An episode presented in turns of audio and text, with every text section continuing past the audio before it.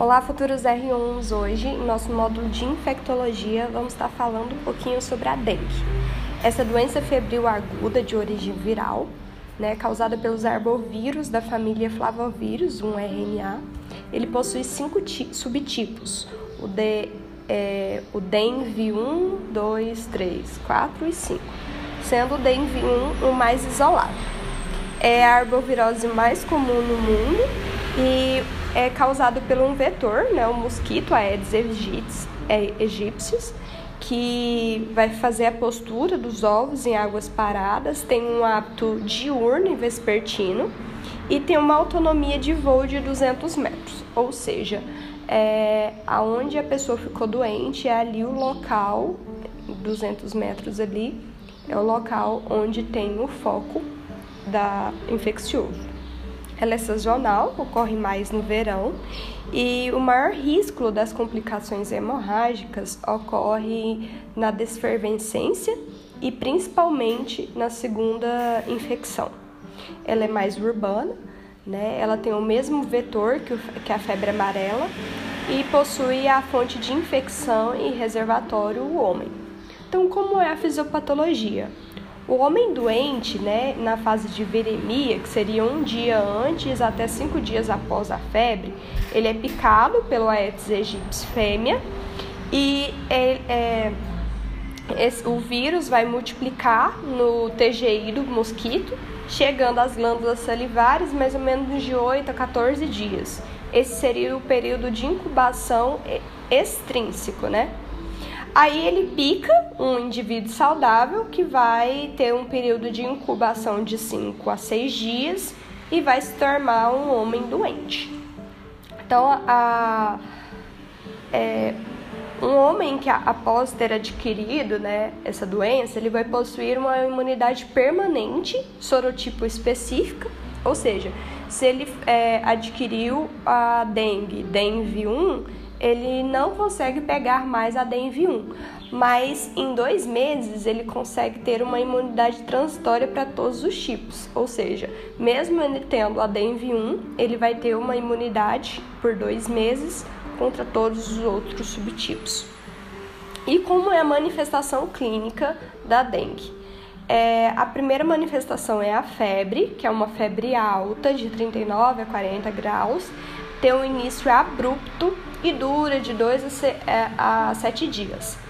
É, o paciente pode se queixar de uma cefaleia, principalmente retroorbitária, uma mialgia intensa, uma náusea, vômitos, diarreia e também pode ter fenômenos hemorrágicos, principalmente a partir do quinto dia, com o fim da febre né, apresentando petecas que não vão desaparecer na digitopeção, pode apresentar também sangramento mucoso e o exantema maculopapular após a febre, que pode ter ou não prurido e ele não vai poupar mãos e pés. Lembrar que nas crianças pequenas, às vezes o início dos sintomas podem passar despercebidos e a primeira manifestação da doença já ser é, as manifestações clínicas de um quadro grave. É, o período de desfervescência de 3 a 7 dias, que vai gerar os, é, os sintomas hemorrágicos, como que ele ocorre?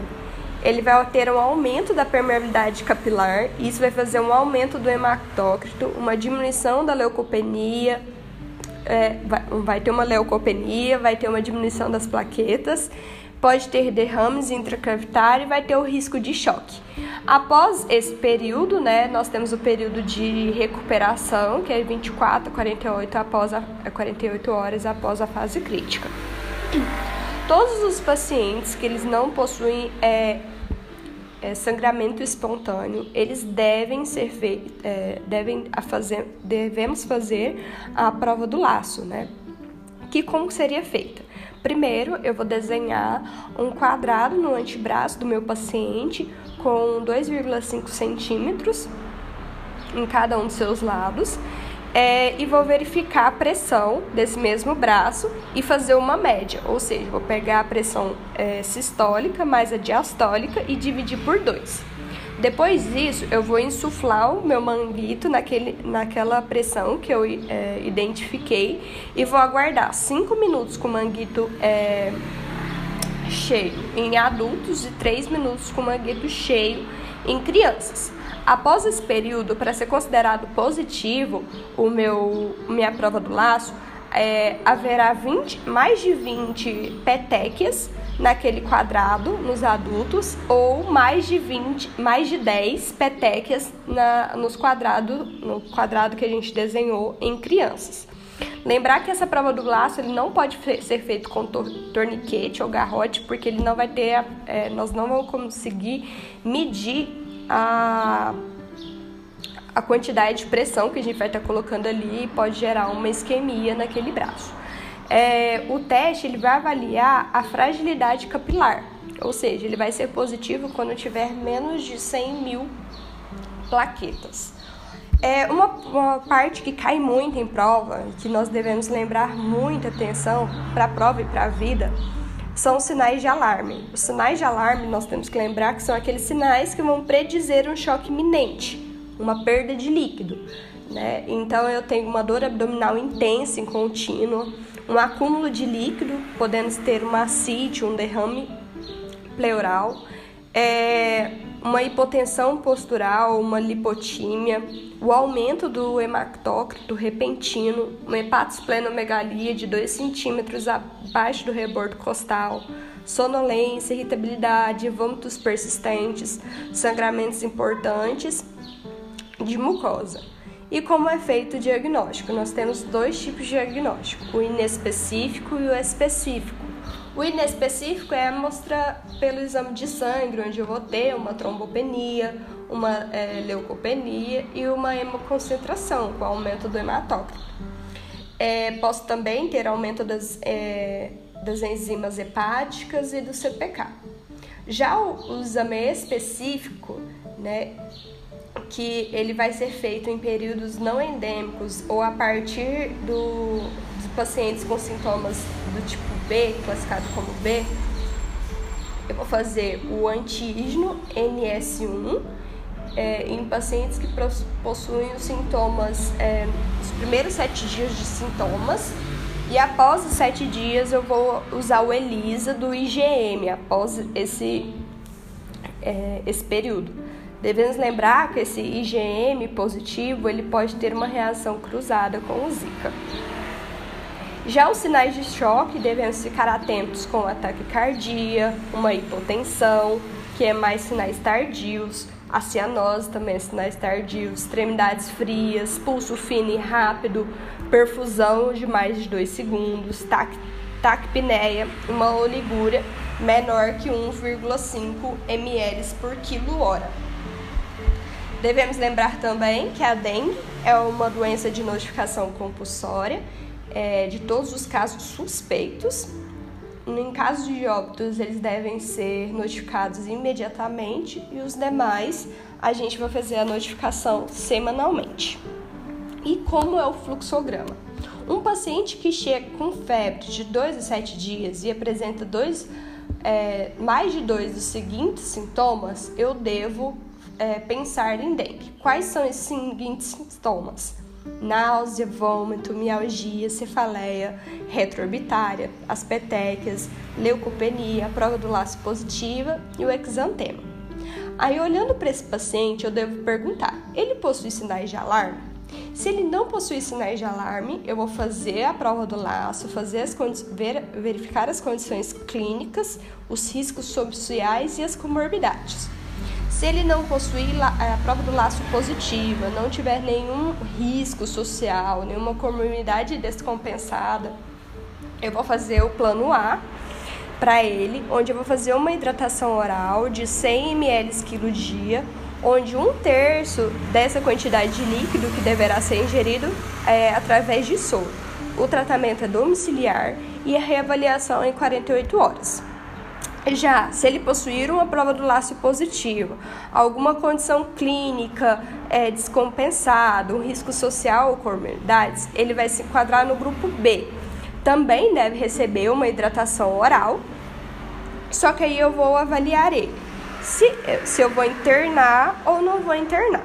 Eu vou internar os pacientes do grupo B se eles possuírem comorbidades graves descompensadas, quando a plaqueta dele é menor que 50 mil, se ele tem impossibilidade de segmento clínico e se ele tem uma recusa alimentar ou de água. Já o resto eu vou é, liberar para casa com, mesma, com as mesmas orientações do grupo A, porém uma reavaliação mais precoce, de 24 horas. É, porém, se meu paciente possuir sinais de alarme, eu devo verificar se ele possui também sinais de choque. Se ele não possuir sinais de choque, ele vai se enquadrar como grupo C. Deve ser internado e a hidratação vai ser é, EV, com 10 ml de quilo hora.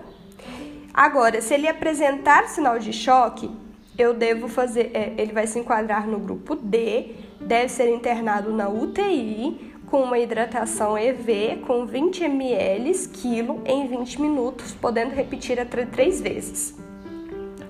É, as condições clínicas específicas, os fatores de risco que a gente analisa são os menores de 2 anos, maiores de 65, gestantes, doença renal crônicas, doenças hematológicas, diabetes mellitus, doença cardiovascular, DPOC, doenças autoimunes, o uso de anticoagulantes e a obesidade. Agora falando um pouquinho específico de cada um desses subgrupos, é, vamos começar pelo grupo A ele vai ser 90% dos casos, então a maioria dos casos de dengue é um tipo mais leve. Ele não vai apresentar sintomas hemorrágicos, não vai apresentar prova do laço positiva, nem sinal de alarme, nem de choque. O tratamento vai ser uma hidratação oral de 60 a 80 ml de quilo dia, sendo um terço desse, dessa, desse volume de soro. O tratamento vai ser domiciliar não posso, é, sempre eu vou orientar o meu paciente sobre os sinais de alarme para ele estar tá voltando qualquer se apresentar qualquer um desses sinais.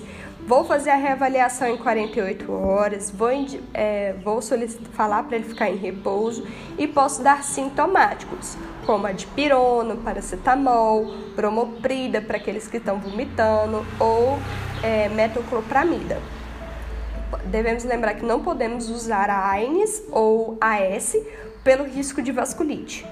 O grupo B é aquele que possui uma dengue febril, mais sintomas hemorrágicos ou fatores de risco. Ele vai, ele já, ele não deve ter sinais de alarme nem de choque, deve ser internado primeiramente em leito de observação e eu vou avaliar se tem comorbidades descompensadas e menor plaquetas de 50 mil. Aí eu interno. O resto ele vai para casa com as mesmas hidratações do, é, do tipo A, então 60 ou 80 ml quilo dia, mais uma reavaliação precoce de 24 horas. Lembrando que no A era de 48. O grupo C é aquele que possui a dengue e mais possui também os sinais de alarmes. Vamos relembrar os sinais de alarme? dor abdominal intensa, vômitos persistentes, é, sangramento é, de mucosa importante, hepatosplenomegalia de 2 centímetros abaixo do rebordo costal, aumento do hematócrito repentino, uma hipotensão postural lipotímia, o acúmulo de líquidos, sonolência ou irritabilidade. Então, se ele apresentar algum desses sintomas, ele vai se enquadrar no grupo C. É, e pode ter ou não os fenômenos hemorrágicos e eles não devem ter os sintomas de choque. Que, que eu devo fazer com esse paciente? Eu vou internar, fazer uma hidratação endovenosa com 10 ml de, é, de soro quilo hora e eu posso repetir até três vezes esse volume. Aí eu refaço o hematócrito em duas horas. Se ele teve uma boa resposta, eu interno com pelo menos 48 horas, né? Fazendo uma manutenção de 25 ml quilo em 6 horas e depois 25 ml quilos em 8 horas. Agora, se ele tiver uma resposta ruim, eu já vou conduzir ele como grupo D. E o que, que é o grupo D? O grupo D é uma dengue com sinais de choque podendo ou não ter é, fenômenos hemorrágicos. Ele deve ser conduzido na UTI. A hidratação é com EV, 20 ml quilos em 20 minutos, podendo ser repetidas por até três vezes. É, eu refaço novamente o hematócritus em duas horas. Se tiver uma boa resposta, eu vou conduzir ele como C. Agora, se ele tiver uma resposta ruim, eu vou ter que analisar os outros parâmetros para ver se ele está o aumento do hematócrito, né? Eu vou dar uma albumina. Se ele tiver uma diminuição do hematócrito mais o choque, eu vou avaliar o estado de coagulação dele. É, posso dar é, plaqueta, vitamina D, crioprecipitados, né? Então, vai é, ser específico a conduta para cada caso. E qual que é a profilaxia da dengue? É combater o vetor, né? Lembrar que temos sim uma vacina para dengue, mas ela tem uma proteção de 50% e ela é só dada pela é, rede privada, é, sendo ela de três doses. E nós temos um índice de infecção para, a, para o Aedes, que é o LIRA-A, sendo menor que 1 um, um, a parte ideal, de 1 a 3,9 é, tendo um risco de alerta e maior que 3,9 é um risco para epidemia. Então era isso que eu queria falar um pouco sobre a dengue, frisar para vocês ficar é, mais atentos nas partes de tratamento, né, da classificação do meu paciente e principalmente na parte dos sinais de alarme. Decorar isso que é o que mais cai nas provas, tá bom? Então nos vemos nas próximas aulas.